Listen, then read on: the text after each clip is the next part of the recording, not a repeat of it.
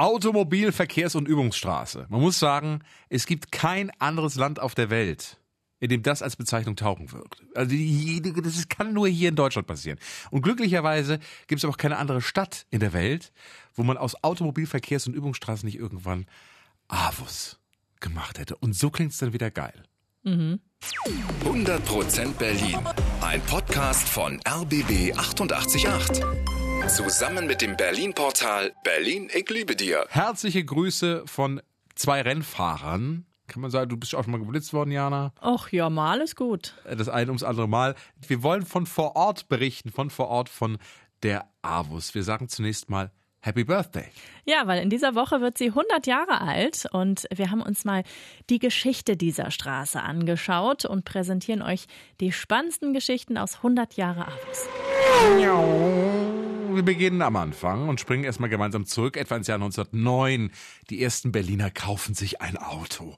Aber die Straßen sind vollgestopft mit Pferdemobilen. So richtig aufs Gas drücken geht da nicht. Deswegen entscheiden einige Geschäftsleute gemeinsam mit Kaiser Wilhelm II., wir brauchen eine Straße nur für Autos. Ja, also wird die Avus gebaut, vom Funkturm bis Nikolassee.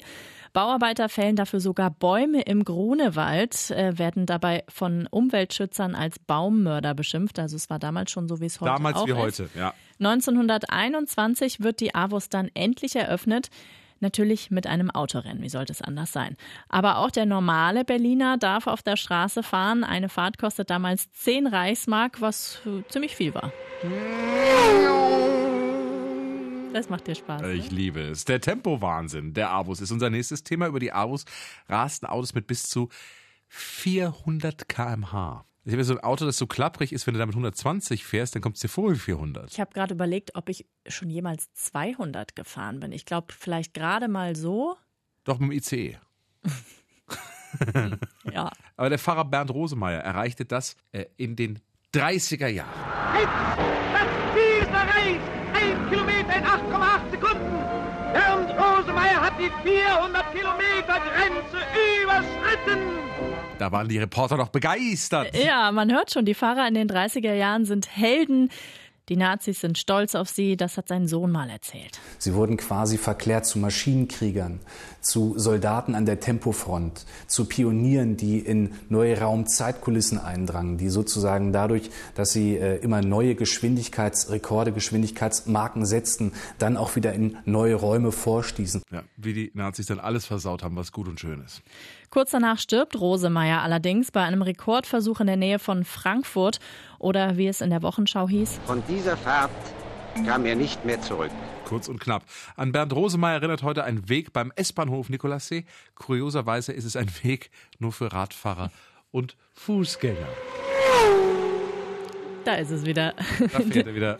Die Avus als Todesstrecke, besonders die legendäre Nordkurve war berüchtigt. Eine Steilwand, gebaut 1937, befand sich direkt neben dem Motel Avus. Zwölf Meter hoch war die Kurve mit einer Neigung von 43 Grad. Und von den Fahrern wird sie damals nur Mordkurve oder, oh mein Gott, Rutschbahn in den Himmel genannt. Schön morbide. 1959 stirbt ein Franzose, weil er gegen eine ehemalige Flakstellung knallt. Am selben Wochenende fährt auch die Formel 1 an der Avus. Mit dabei ist der deutsche Fahrer Hans Hermann. Er rast mit 280 kmh in einen Strohball. Was man da denken kann, ist ja unheimlich viel noch. Und ich dachte einfach, mein Gott, jetzt hast du hier Pech, hier stirbst du. Und da war noch ein Gedanke dabei, der ist fast nicht zu glauben, aber ausgerechnet hier in Berlin stirbst du, wo es so hübsche Mädchen hat.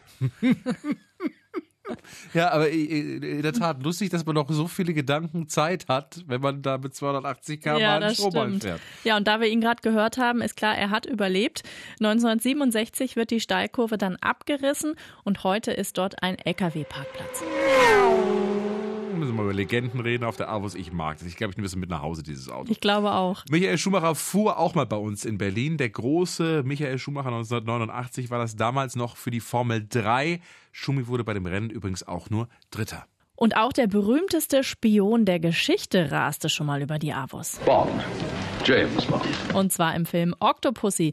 Da liefert sich Roger Moore eine Verfolgungsjagd mit Berliner Polizisten, unter anderem an der Ausfahrt Hüttenweg. Da bin ich übrigens neulich äh, angehalten worden von der Polizei. Okay. Weil mein TÜV abgelaufen ist vom Auto. Und die haben mich mit einem, äh, wirklich, es war ein hinreißendes Treffen, mit einem netten Hinweis darum gebeten, doch da mal mit in die Werkstatt zu fahren. 25 Euro für die Auskunft. War okay.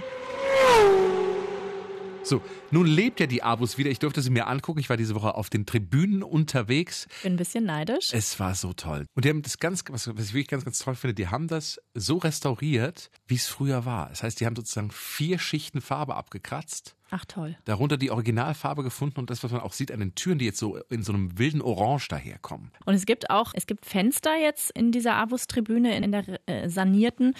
Die sind ganz besonders tricky. Von innen kann man dann gucken, sieht die Autos halt vorbeifahren, aber von außen kann man nicht reingucken. Genau, damit man nicht abgelenkt wird. Das heißt, wenn da beispielsweise nächstes Jahr ein Event stattfindet, ich sag mal Berlin Fashion Week, sieht man ja die Models und damit die Autofahrer nicht abgelenkt werden und Stimmt, sagen, ach mein blöd, Gott, ja. ist die Heidi Klum schön, muss man sozusagen innen dafür sorgen, Ja. dass man äh, von der Autobahn aus nichts sieht. Und das ist möglich mit so Fieberkristallen. Ist geil, ist mega. Die Abus lebt. 100% Berlin. Ein Podcast von RBB 888. Zusammen mit dem Berlin-Portal Berlin, ich liebe dir.